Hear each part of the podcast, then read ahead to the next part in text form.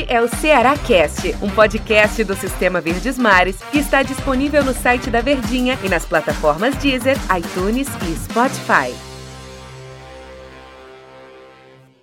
Muito prazer, pessoal. Eu sou o Mantero Neto e a gente está chegando aqui com mais um episódio, mais uma edição do nosso Ceará Cast. Sejam todos bem-vindos falando sobre a estreia do Ceará na Copa do Campeonato Cearense, porque, porque é tanto jogo que eu tava, eu já tô todo confuso, mas é Campeonato Cearense. Copa do Brasil é mais para frente, Copa do Nordeste está em andamento, Copa Sul-Americana mais para frente, Campeonato Brasileiro também mais para frente, mas o que começou foi o Campeonato Cearense. E começou com derrota, né? Perdeu pro Ferroviário, aliás, fazia 11 anos que o time do Ceará não perdia para o time do Ferroviário. Mas quem vai explicar mais para a gente, quem vai nos ajudar a entender o que aconteceu no jogo, até porque ele acompanhou, ele é, é narrou esse jogo aqui ao lado do J. Rômulo, né? Na Verdinha, foi o Tom Alexandrino. Tudo bem, Tom Alexandrino? Como é que tá essa força? Rapaz, e a honra, viu? Tudo bem, né, Antero?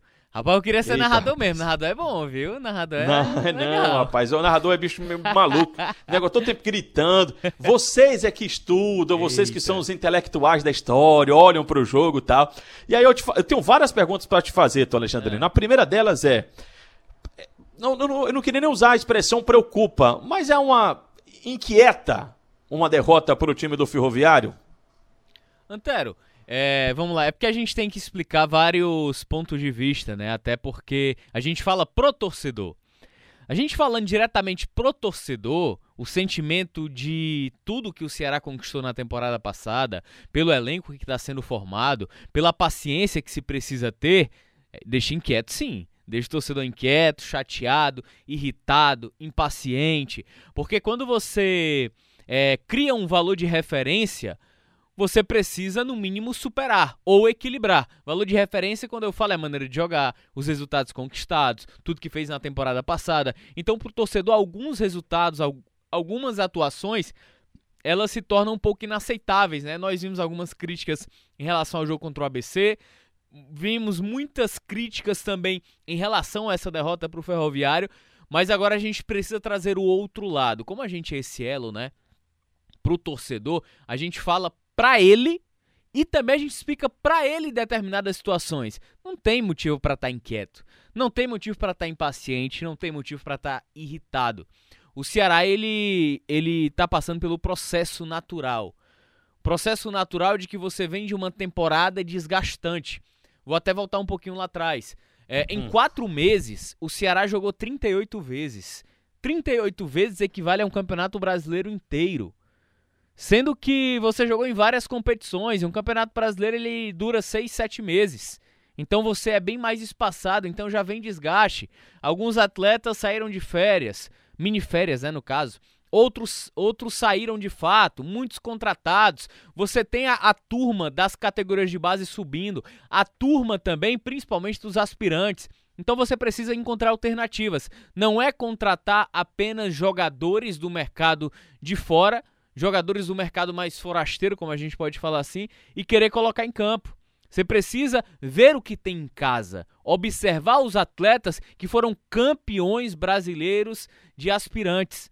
Você tem Jacaré, que nesse primeiro momento está dando bom resultado. Você tem o menino Giovanni, que você já testou. Tem o garoto Alan Show, a Gabriel Lacerda, que parece que vai subir de vez. Então você precisa dar rodagem a esses jogadores. À medida que você vai agora, vai jogar meio de semana e final de semana. E a temporada não começou aos moldes comuns, né? Que é início de janeiro, final de janeiro, não. Começou no final de fevereiro.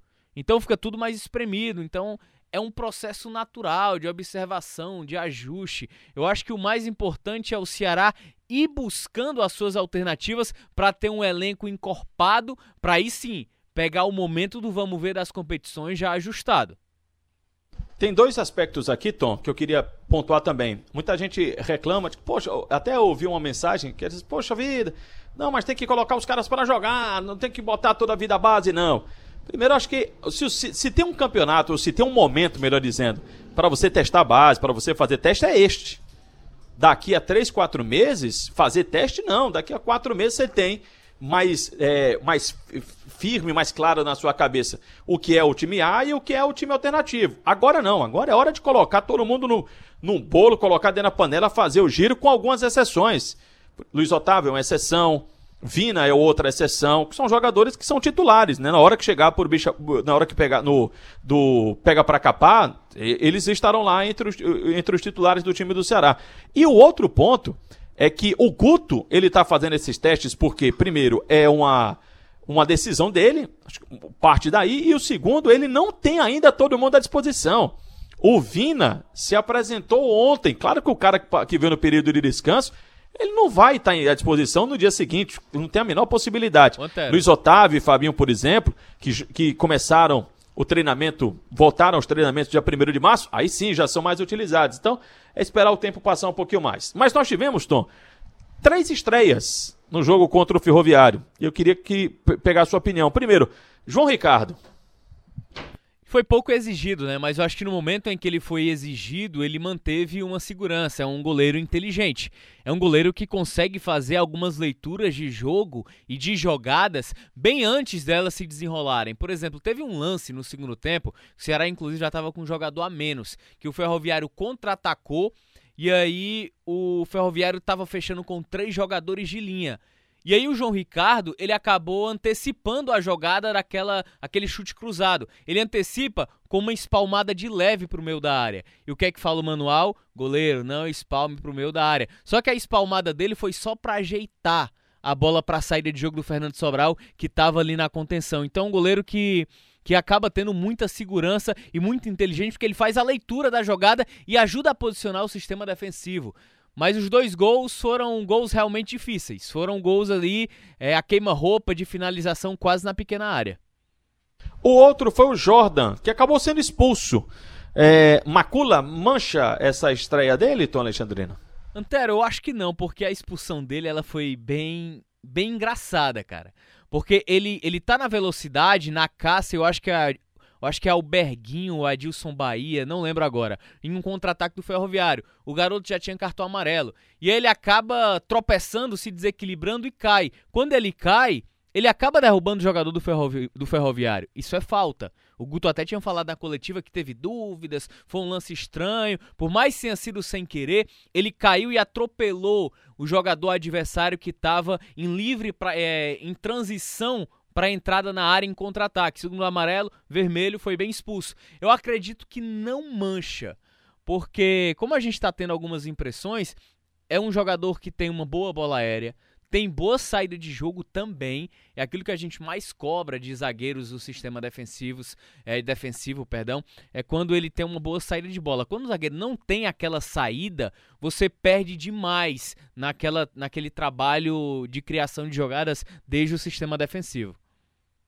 E o último, até com muita expectativa, era para a estreia do Cruel, do Jael. Como é que foi o Jael, Tom? Gostei, Antero. Gostei do Jael pela movimentação, brigador.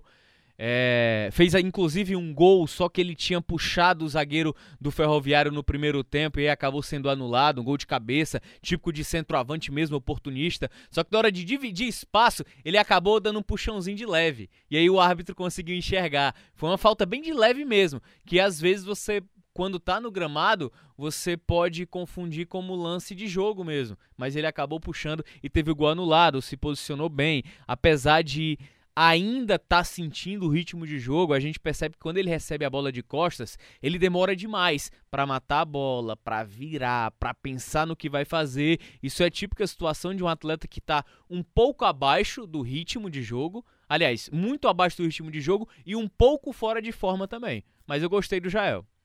Bom, a gente vai ter outra oportunidade de acompanhar os testes, de acompanhar a, as ideias de Guto Ferreira no final de semana, quando o Ceará volta a campo pela Copa do Nordeste. Até lá, a gente vai, claro, falando das novidades, até porque hoje a gente se ateve mais ao resultado, ao jogo que aconteceu em campo, mas os bastidores do Ceará, em termos de contratações, continua movimentado. Mas assunto para os próximos episódios, para os próximos encontros aqui no Ceará Cast. Por hoje é só agradecer a companhia de todos vocês e agradecer também as explicações sempre pertinentes, importantes e precisas de Tom Alexandrino. Eita, Obrigado, Tom. cheio de perna agora. Valeu, Antero.